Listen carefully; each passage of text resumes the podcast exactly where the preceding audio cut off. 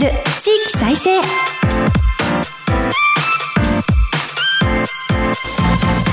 日本経済新聞の支局記者が語る地域再生。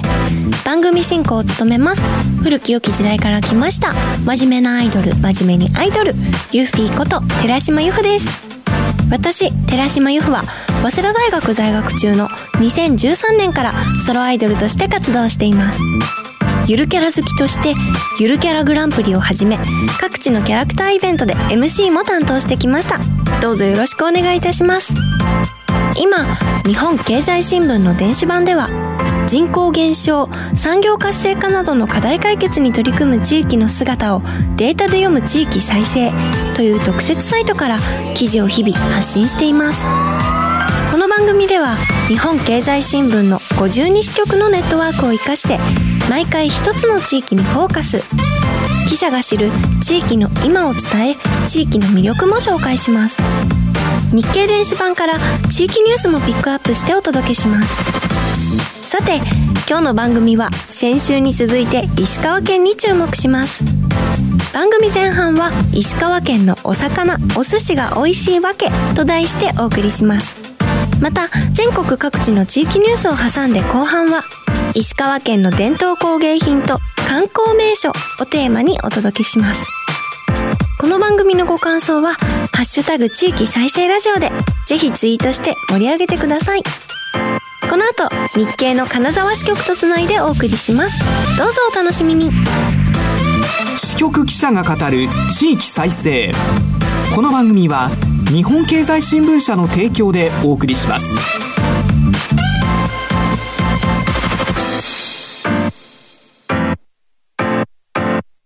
クローズアップ石川。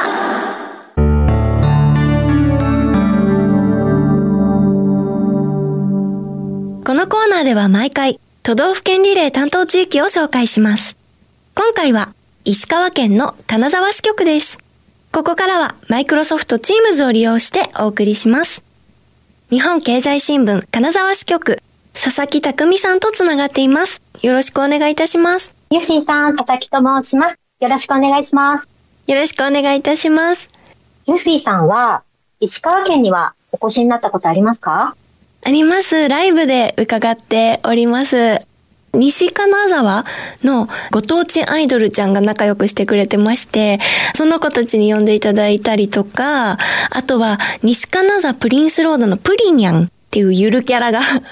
デビューした時にあのご一緒させていただいたりとか、今年の5月に小松に行きました。歌舞伎っていうゆるキャラがいると思うんですけど、小松にもライブをしに行ったり、石川はかなりお世話になっております。アズッキーまでご存知で、はいさすがです。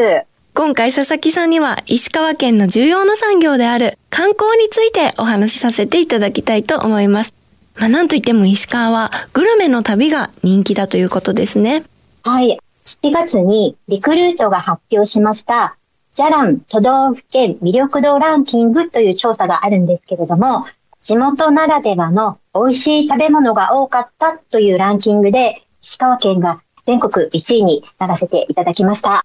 ゆきさんがパッと思いつく石川県ですとか、金沢のグルメって何かありますか？以前伺った時に金箔ソフトを食べてすごい迫力でした。ソフトクリームに大きな金箔が貼ってある豪華な映えグルメをいただいたりとか、あと、可愛い和菓子屋さんが多くて、加賀温泉の方でライブをした時は、あの、老舗の和菓子屋さんで羊羹を買ったりとか、まあでもなんといってもお魚ですかね。お寿司が美味しいなという印象があります。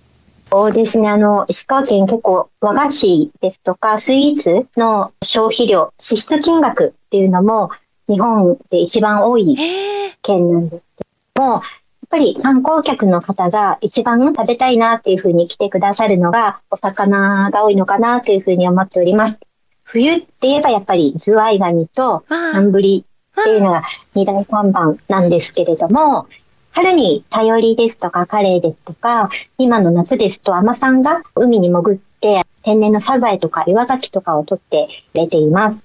秋にはですね、おすすめなんですけども、甘エリ、ノドグロですとか、チケットを通じていろいろなお魚があるのかなというふうに思っています。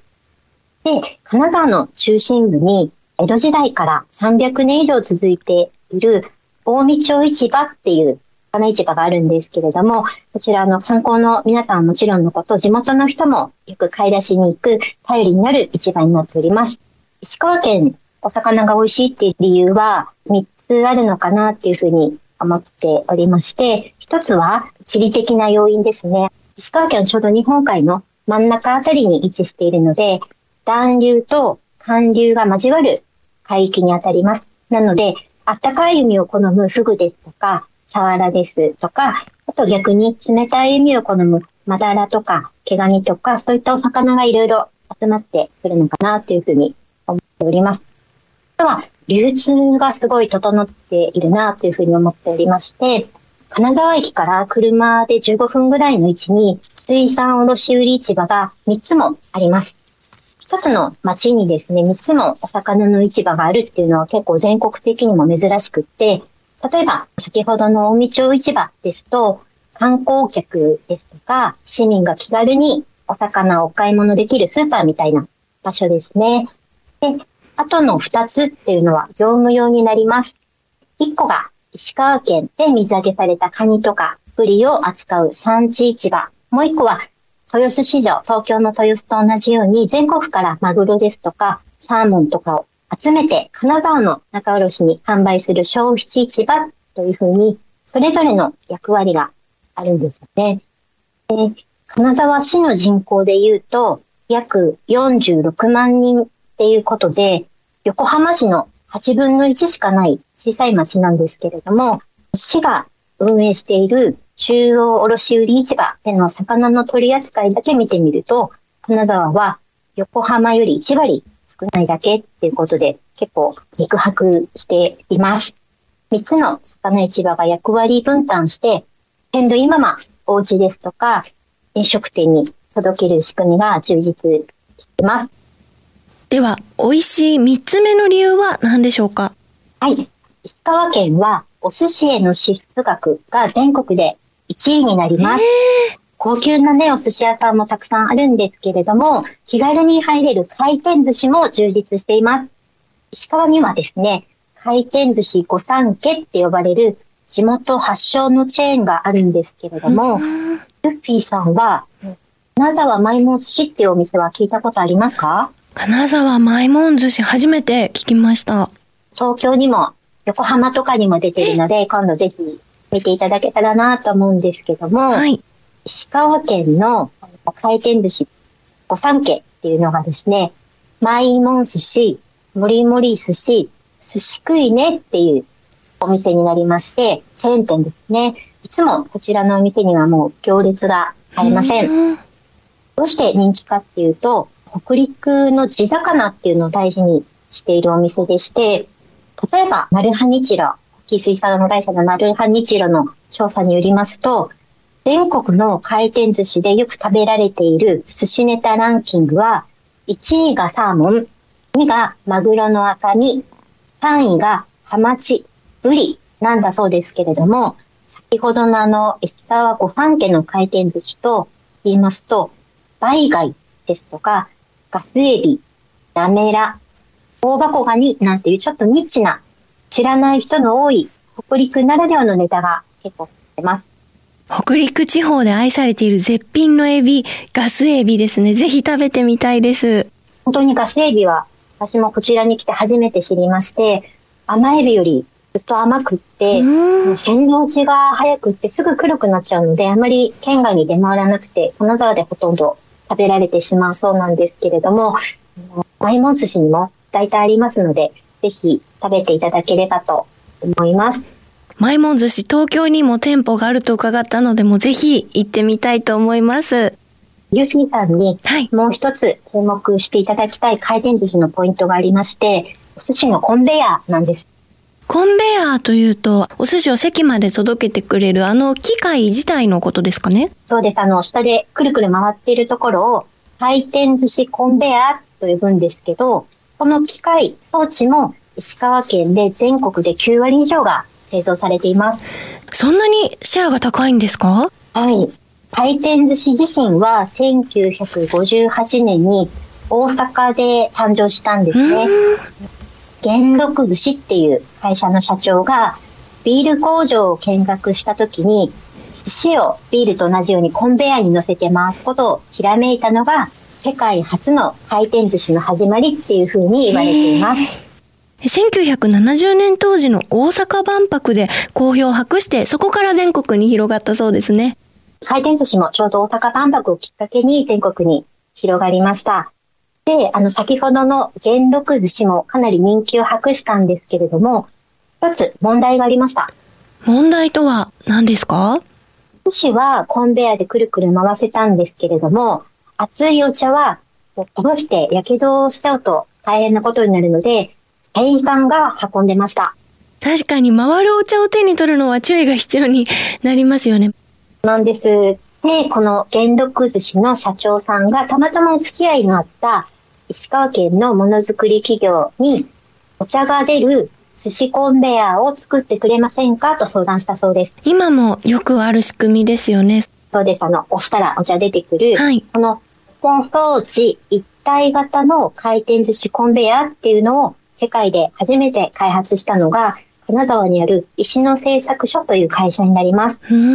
お茶を客席で組めるようにしただけじゃなくて、それまであったコンベヤーっていうのはガタガタっと大きい音を立てて回っていたそうなんですけれども、石の製作所はより音が静かで、スーッと滑らかに皿を運ぶコンベヤーを発明しました。これが回転寿司業界の第一次システム革命っていうふうに呼ばれています。石の製作所製のコンベヤーが瞬く間に全国に広がりました。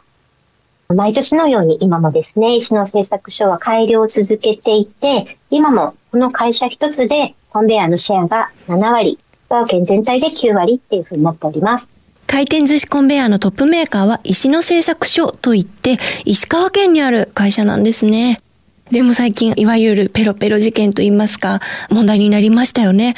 回転寿司は衛生的に大丈夫かなと心配になるような迷惑行為がありましたが、影響いかがでしょう？そうなんですよね。私もすごい心配になりまして、先ほどの会社石の製作所何度も取材試みました。で、ちょうどこの7月に全国発売した最新機種があるんですけれども、こちらにはいたずら防止の新機能っていうのを搭載しました。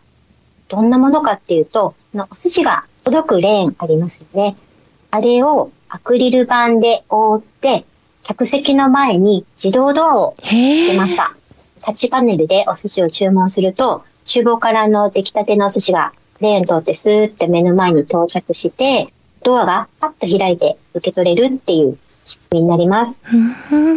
で、今、コンベヤーをご紹介させていただいたんですけれども、この他にもいろいろ装置がありまして、回転寿司でお寿司を乗せるお皿も石川県の企業が全国シェア1位になります。食べ終わった後の切ったの皿の枚数を数える生産システムですとか、バックヤードでお皿を自動で洗浄してくれる機械、タッチパネルの注文システムなどなど、回転寿司業界に必要な装置は、ほぼ石川県で揃うと言っても過言ではありません。お寿司そのものが大好きな県民性なので、製造業の社長さん、経営者さんたちも張り切って開発しております。ぜひ、石川に伺った際は、お寿司屋さん、特に回転寿司にも注目して伺ってみたいと思います。ここまで、石川県のお魚、お寿司が美味しいわけと題してお送りしました。お話は、日本経済新聞、金沢支局、佐々木匠さんでした。ありがとうございます。ありがとうございます。日本経済新聞の支局記者が語る地域再生。日経電子版地域ニュースヘッドライン。このコーナーでは日経電子版と紙面の地域欄に最近掲載された記事から日本列島各地の話題をピックアップして AI アナウンサーが紹介します。最初のニュースです。東京都、企業や大学の隠れたデータ活用、流通基盤を開設。東京都は2023年度中に行政や企業、大学などのデータを共有、活用できるプラットフォームを立ち上げます。オープンデータ以外も含めた多様なデータを取引できるようにします。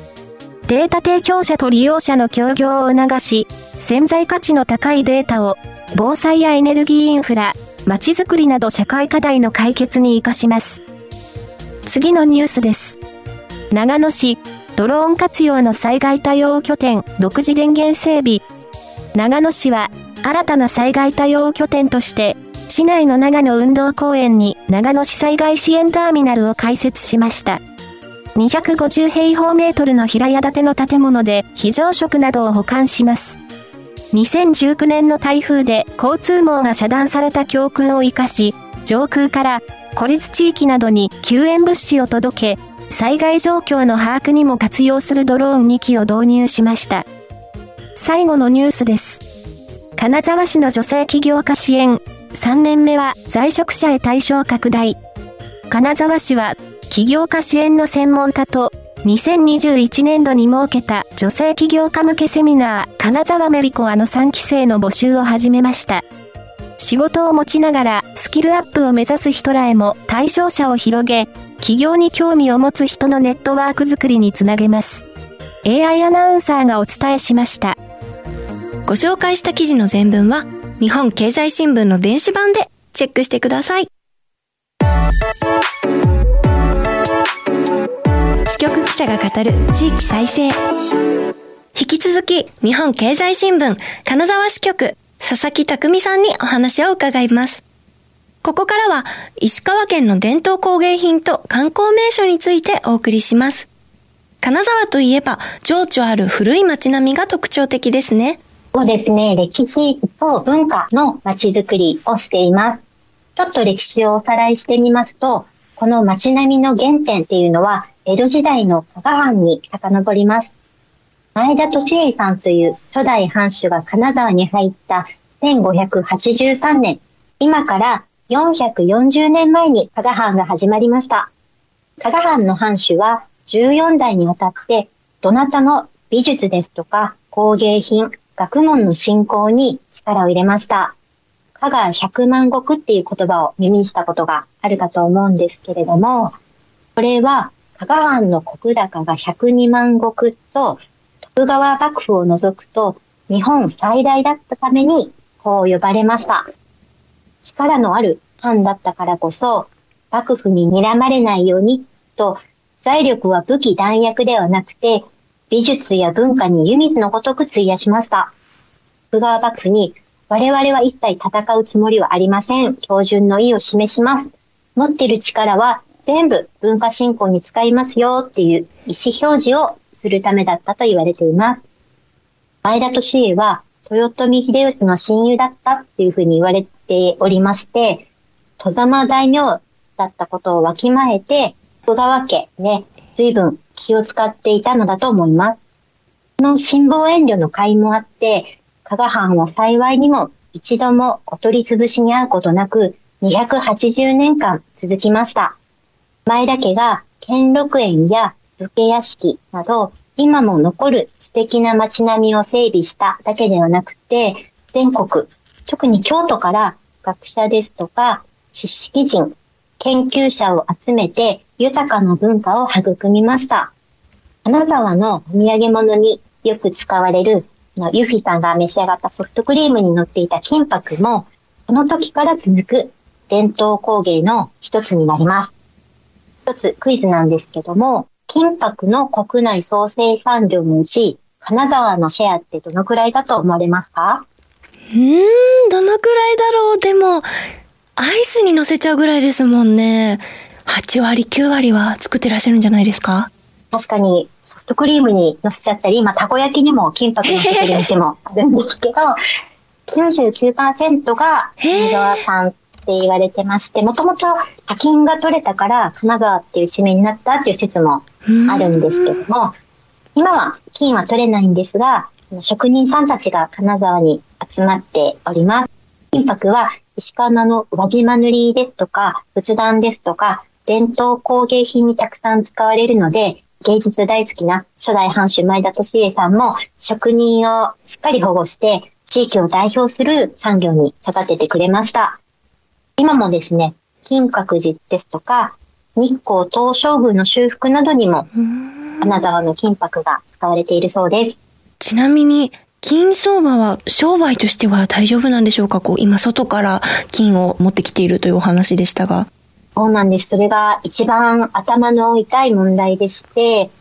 金って今、ほとんど中国ですとか、オーストラリアが主産地になっておりまして、金沢の白メーカーも外から仕入れてるんですね。しかも、為替相場の円安も重なりまして、仕入れ価格っていうのは、こちらでも過去最高値更新どんどんしておりまして、去年の同じ時期よりだいたい2、3割ぐらい高いっていうことを金箔メーカーの方々に聞いております。ただ、江戸時代からですね、金箔っていうのも常に相場にさらされて変動するので、すぐに値上げするなんていうことはほとんどないんですけれども、さすがにこの春夏から金箔製品もいろいろ値上がりが目立つなというふうに感じています。貴重な金箔をさらにブラッシュアップしてお届けしようっていうことで、箔会社の人たちも新商品開発にかなり力を入れている今日この頃です。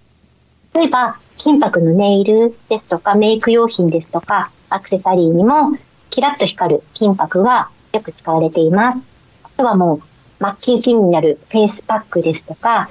金入りのコーヒーですとか、金塊風のカステラなんていうのもあったりしまして、あの、よく同じ北陸地域の福井ですとか狭山の人からは、もう金沢の人は何でも金箔を貼りたがるなんていうふうに言われたりもします。石川県はアート巡りも楽しそうですよね。いろいろ美術館などもあるというお話でしたが、いかがでしょう？そうなんですね。金沢のちょうど真ん中に金沢城と兼六園がありまして、その周辺の一帯を文化の森エリアというふうに呼んでいます。兼六園から歩いて回れる範囲に金沢21世紀美術館ですとか、3年前に東京から移転してきたばかりの国立工芸館もあります。今日8月1日からこの文化の森エリア16施設を2日間円で見放題になるお得なパスも利用できるようになったので、アート好きの方にはぜひおすすめです。また、9月に開催される奥能登国際芸術祭についても教えてください。はい。石川県の能登半島の先端にある珠洲市という場所で9月の23日から11月12日まで開催されます。珠洲は5月に震度6弱の地震があった地域なんですけども、全国の皆さんからのご支援ですとか、地元の頑張りのおかげで、なんとか日常を取り戻しつつあります。金沢から珠洲へ車で3時間半ぐらいかかるので、新幹線で東京に行くより遠いという場所です。非常に自然が豊かな綺麗な街で、この最果ての場所からアート分野の最先端を切り開いていこうという取り組みが、この奥能登国際芸術祭になります。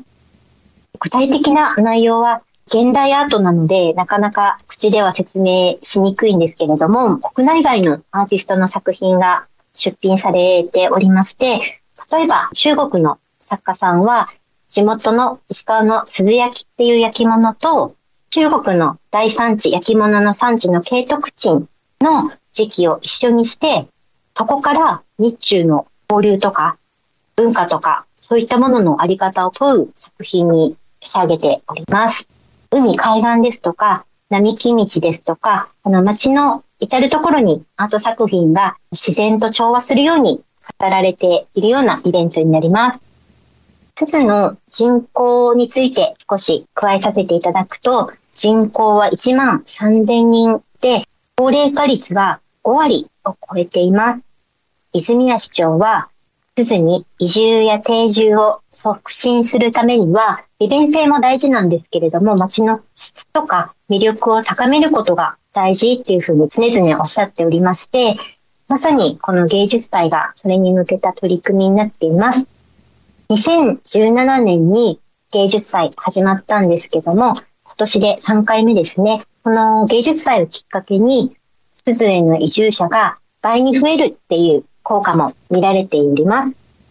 珠洲はあの遠いんですけど、羽田空港からだと、能登空港まで40分ほど、空港から珠洲までは車で1時間かからないので、意外とアクセスは東京からは良いかもしれません。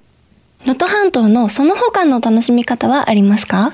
イカキングっていうものがおすすめなんですけど、ゆるキャラ専門家のユッフィーさんご存知でしょうか？イカキングですよね。確か巨大なモニュメントで、で、建設費がすごくかかっちゃったっていうことで賛否があったような記憶があるんですが。そうなんです。能登半島にある能登町っていう町が2021年春にですね、コロナの給付金の2695万円を使って、長さ13メートル、高さ4メートルのですね、スルメイカのモニュメントを作って、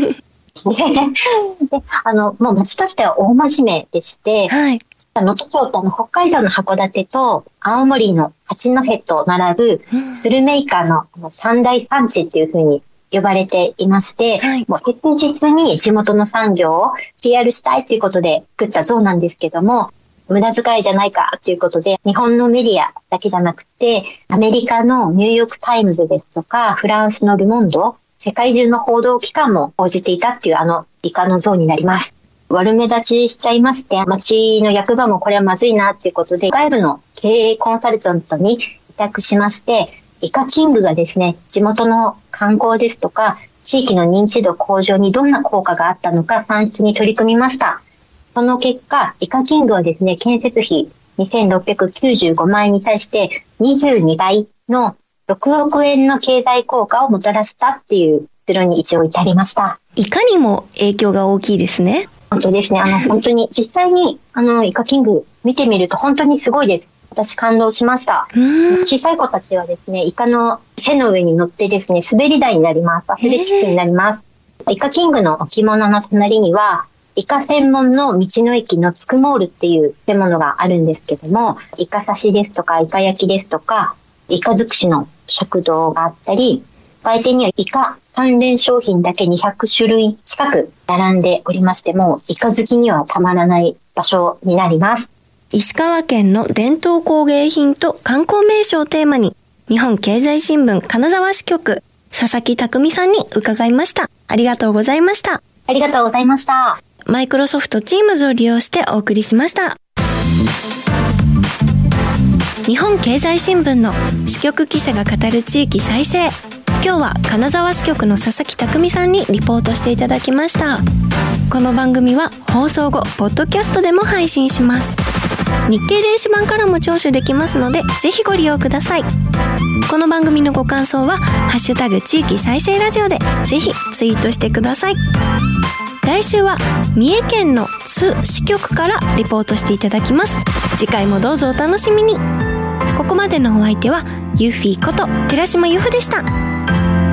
支局記者が語る地域再生。